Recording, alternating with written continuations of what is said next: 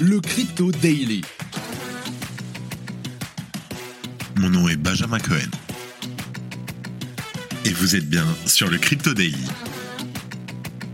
Le podcast qui traite de l'actualité crypto, NFT et métaverse. Dans vos oreilles, chaque jour, du lundi au vendredi. Salut, j'espère que tu vas bien. On se retrouve tout de suite pour un nouvel épisode du Crypto Daily. Mais avant ça, sache qu'il y a un NFT OG Proof of Dailiness à gagner dans ce podcast. Je vais dire un mot et il va falloir m'envoyer ce mot sur LinkedIn ou Twitter. Fun fact, WhatsApp est down dans le monde entier. Bitcoin n'est jamais down. Dans l'épisode d'aujourd'hui, on va parler du lancement du mainnet d'Aptos, une des blockchains les plus attendues dans l'écosystème crypto, qui soulève un réel débat au sein de la communauté. En deuxième news, on va parler de Rishi Sunak, qui vient d'être nommé Premier ministre au Royaume-Uni. Et le successeur de Liz Truss s'est montré par le passé particulièrement ouvert aux crypto-monnaies. Qu'en pense-t-il réellement? Et dans la dernière news, on va parler d'Apple qui, dans la dernière mise à jour des règles pour les applications présentes sur l'App Store, a en effet fait le choix de limiter le potentiel apporté par les NFT. Mais avant tout ça, et comme d'habitude, le coin du marché.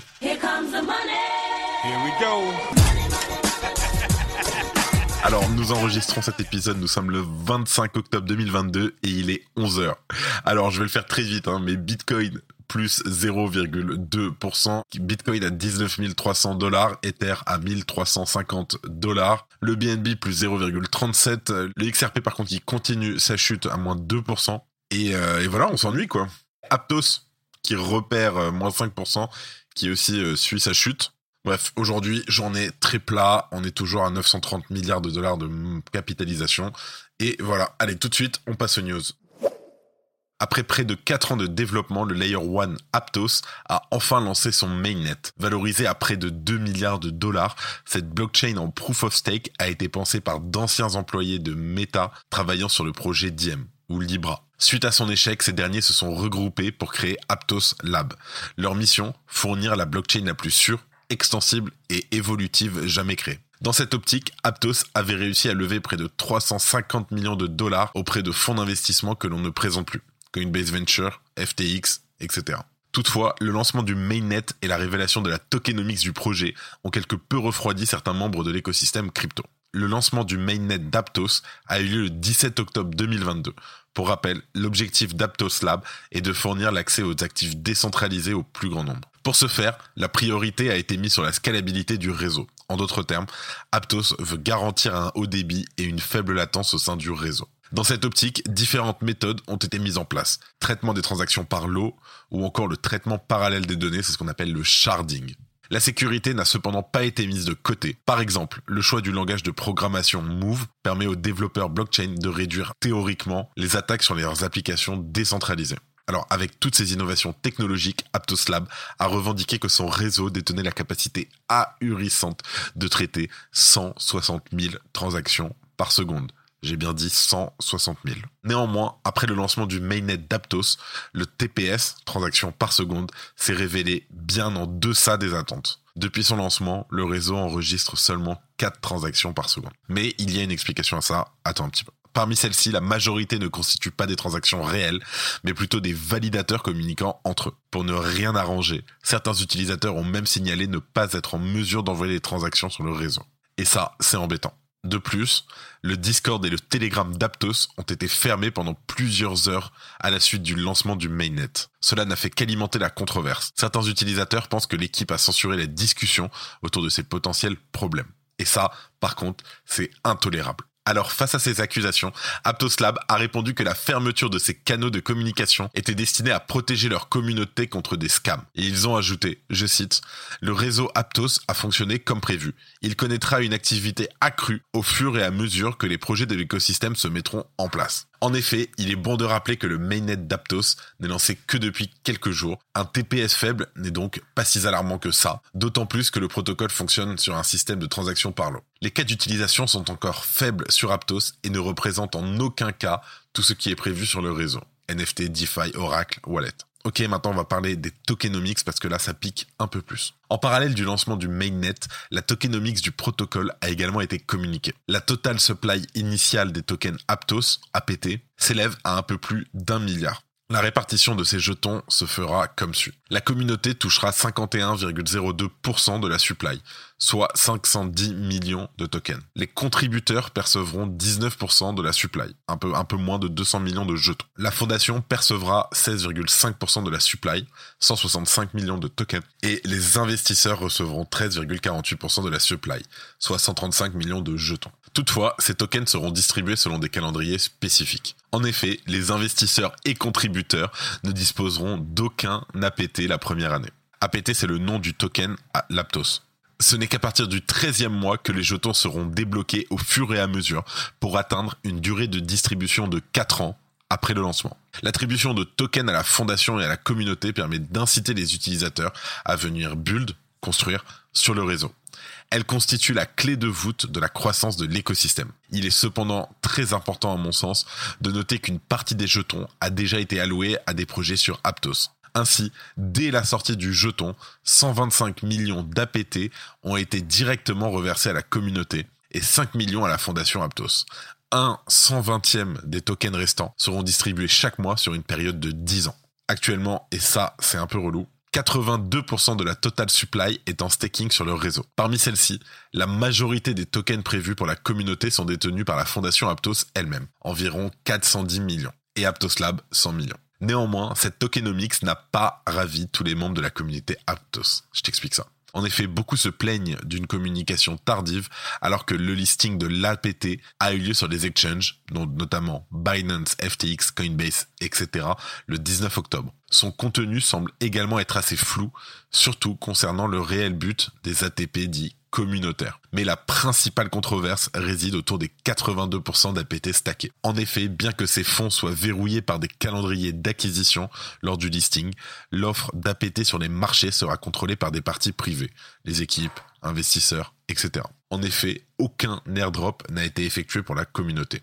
Alors, en effet, mais où réside le danger? Eh bien, sache que même si les fonds sont sous séquestre, les récompenses de stacking, elles, sont distribuées. Ces rewards peuvent donc être vendus sur les exchanges, eux-mêmes investisseurs d'Aptos.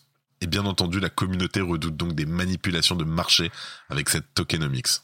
Ainsi, il est possible dès ce moment-là que les investisseurs et l'équipe puissent faire monter artificiellement le cours pour ensuite vendre leurs tokens afin d'engendrer des bénéfices. Tout bêtement un pump and dump. De plus, avec 82% d'APT stackés, il est légitime de se demander où se trouvent les 18% restants. Le manque de transparence de la part d'Aptos amène à toutes sortes de théories au sein de la communauté. C'est une affaire à suivre. Si tu aimes le daily, sache qu'une note et un commentaire nous aident énormément. Aussi, si tu ne veux rien rater de l'actualité, abonne-toi. Ensuite, on voyage et on va au Royaume-Uni. En effet, le nouveau Premier ministre du Royaume-Uni est favorable aux crypto-monnaies. Alors, comme l'ont souligné plusieurs membres de la communauté crypto, le Premier ministre considère les crypto-monnaies comme fondamentales pour les entreprises de demain. C'est en tout cas ce qu'il a affirmé en avril dernier sur Twitter. Je te mets le tweet en description. Le député conservateur affirmait qu'il souhaitait faire du Royaume-Uni un centre névralgique pour les crypto-monnaies afin notamment de créer des emplois. Plus récemment, lors de la course à l'investiture, interrogé sur ses préférences en matière de NFT, il estimait préférer les Bored Apes au CryptoPunk et être favorable à un panier de crypto-monnaies plutôt que seul Bitcoin ou Ether. Le nouveau Premier ministre britannique est donc, semble-t-il, suffisamment au fait de l'écosystème pour connaître deux collections de NFT majeures. Une information pas si surprenante lorsqu'on connaît son parcours. En effet, Richie Sunak est issu du monde de la finance ayant commencé sa carrière chez Goldman Sachs. Très fortuné, il a fait l'objet d'un scandale récemment en ce qui concerne les impôts de sa femme. Politiquement, il est pourtant grand partisan de l'austérité, comme il l'a montré lors de sa nomination en tant que chancelier de l'échiquier, c'est-à-dire l'équivalent du ministre des Finances chez nos voisins britanniques. Il aura, lors de ce rôle, élaboré un plan de sauvetage à 350 milliards de livres, j'ai bien dit 350 milliards, et traversé la crise du Covid pour se retrouver battu par Liz Truss lors du dernier changement de Premier ministre. Désormais nommé alors que le Royaume-Uni vit une crise politique et financière majeure, il orientera la politique économique du pays. Il est probable que le nouveau Premier ministre pousse à l'élaboration d'une monnaie numérique de banque centrale adossée à la livre britannique.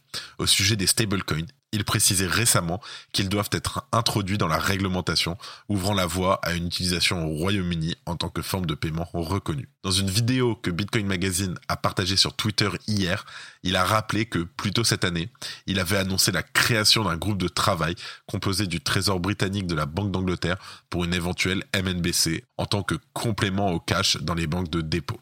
Richie Sunak permettra-t-il au Royaume-Uni de capitaliser réellement sur l'écosystème des crypto-monnaies? Avant ça, il devra déjà faire face à un déficit de confiance particulièrement net à l'égard de son parti, ainsi qu'à une situation de crise particulièrement saillante chez nos voisins d'outre-Manche.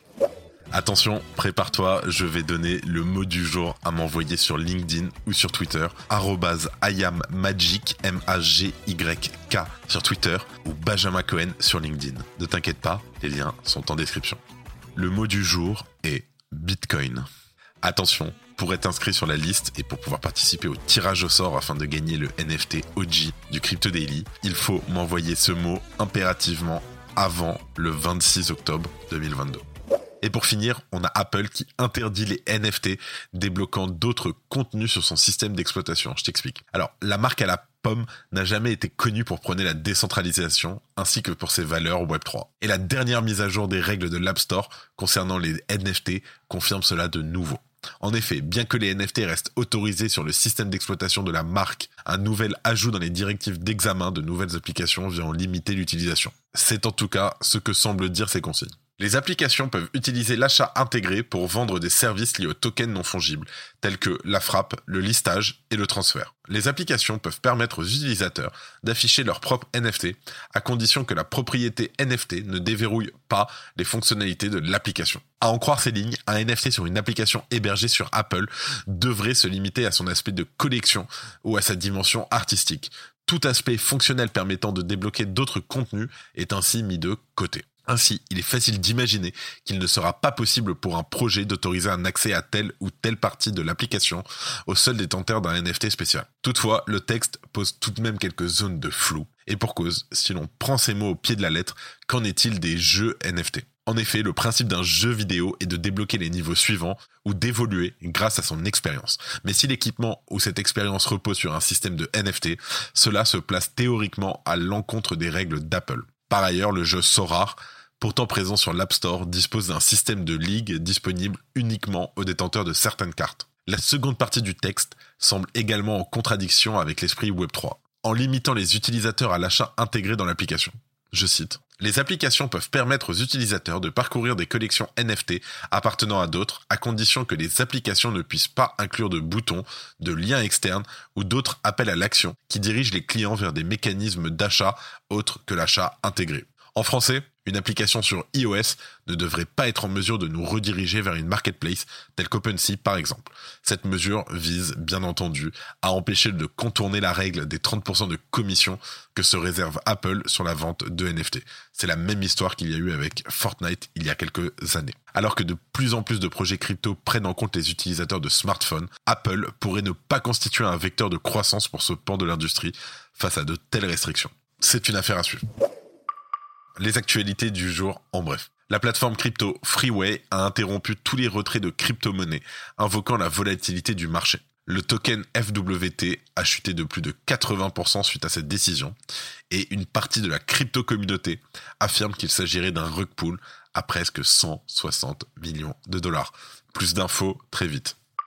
Twitter officiellement sur la voie du Web3 on apprend de sources proches du dossier que le réseau social aux 230 millions d'utilisateurs travaillerait sur un portefeuille intégré permettant dépôt et retrait d'actifs crypto comme Bitcoin ou Ethereum. Une évolution inéluctable sur fond d'émergence d'un Internet de plus en plus décentralisé.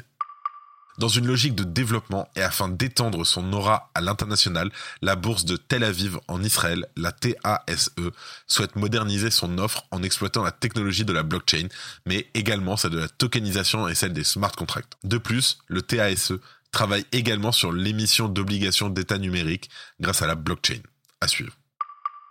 Un Français trahi par Bitcoin, malgré le succès de Bitcoin auprès de sa population, le royaume du Maroc interdit formellement son usage. Un Français de 21 ans l'a douloureusement découvert, puisqu'il vient d'être condamné à près de 18 mois de prison et l'équivalent de 3 millions d'euros d'amende pour avoir effectué des transactions en Bitcoin. Courage à toi. C'est tout pour aujourd'hui. Merci d'avoir suivi ce résumé de l'actualité. Comme d'habitude, si tu as des commentaires, n'hésite pas à nous contacter. Et moi, je te dis à demain. C'était Benjamin pour le Crypto Daily. Merci et à très vite.